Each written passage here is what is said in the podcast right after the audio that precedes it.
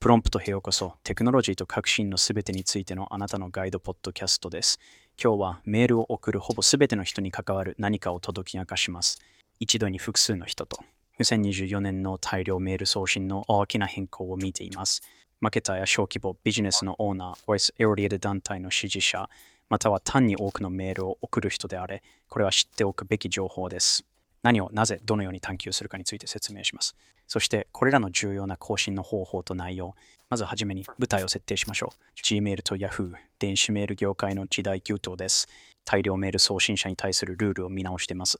1日に5000同以上のメールを送る人は注意してください。なぜならこれらの変更は特にあなたを対象として2月から始まります。Gmail や Yahoo を巨大な郵便種だと想像してください。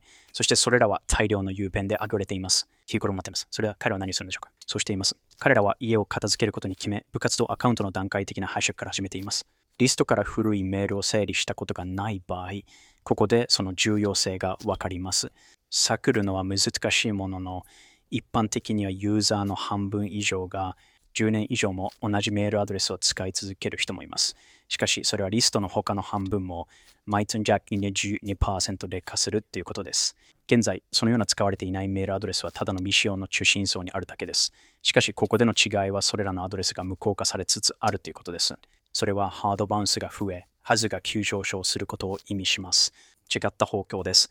だから、リストを本当にクリーニングしていない場合、それはとても有害です。大きな変化の一つは、これらの大量送信者に対する新しい要件の導入です。カスタムドメインを使用してメールを送信したり、DKM、SPF、DMRS でメールを認証することが含まれます。スーパーム駆除を0.3%下満に抑え、ワンクリックで簡単に大会できるオプションを取り入れること。これらの狂った用語は何ですか？これをクラブにいるように、またはイベントに入るように考えてください。DMRC、それはバウンサーです。ID をチェックし、あなたからのメールと言っているものが本当にあなたからのものか確認し、チェックが通った時だけ入場を許可します。SPF、それはあなたの VIP リストです。これは誰があなたの代わりにメールを送信できるかを世界に伝えます。そして DKI、IMS、それはあなたの秘密のグカデです。これは、はい、このメールは正当ですという署名または夫です。さて、これらの変更がなぜ必要か疑問に思うかもしれません。簡単に言うと、スパーム対策とメールの配信性能を高めるためです。これらの変更は単なる一人のルールではなく、Gmail や Yahoo がユーザーを保護し、ブランドの整合性を保つための意図的な努力です。これがあなたにとって何を意味するのかを解説しましょう。大量のメールを送る人は、無料のメールドメインの代わりに独自のカスタムドメインを使い始めるときです。gmail.com のように、この変更は重要です。なぜなら2024年2月には Gmail のような無料ドメインからの一括送信は直接スパムフォルダーに入ります。次にメールを陳証する必要があります。これは技術的に聞こえるかもしれませんが、確認するだけのことです。本当にあなたからのメールであることを確認することで、スパムやフィッシング先の放置に役立ちます。先ほど話した認証方法のようなものです。ここでの新しい親友は非常に複雑に聞こえますが、しかし管理はそれほど難しくありません。しかし更新するのは難しくないと知っておくことが重要です。これらをポロって言った場合の影響は身体です。迷惑メールの駆除率も重要な拠点です。Gmail と Yahoo はこれを正しく仕事したいと考えています。0.3%未満の割合。これはメールがスパムとしてマークされる頻度をこれまで以上に密接に検査し、内容をそれに応じて調整する必要があることを意味します。最後にワンクリックで解除できるメカニズムです。これはすべてユーザー体験に関するものです。2024年4月までに初心者が受け取る内容をよりコントロールできるよう簡単に大会できる機能をメールに実装してください。OK? ここがタイムラインです。2024年次月にこれらの要件が始まります。準拠していない場合、遺跡的なエラーが表示され始めます。メールの本の一部にのみ影響します。2024年4月までに準拠していないメールは徐々に拒否され始め、その割合は時間とともに増加します。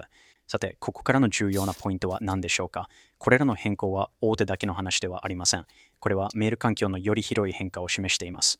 今日の大量送信者に求められる状況です。将来、これが全ての送信者の標準になる可能性が高いです。これはスパムフォルダを避けるだけではありません。これは初心者の体験と安全を優先する責任あるメール送信者であることについてです。大量のメールを扱っているなら使用するときです。これらを受け入れましょう。障害としての変化。しかし、これを電子メール戦略を見直し、配信能力を高める機会として捉えてください。あなたの視聴者とより意味のある関係を続くことができます。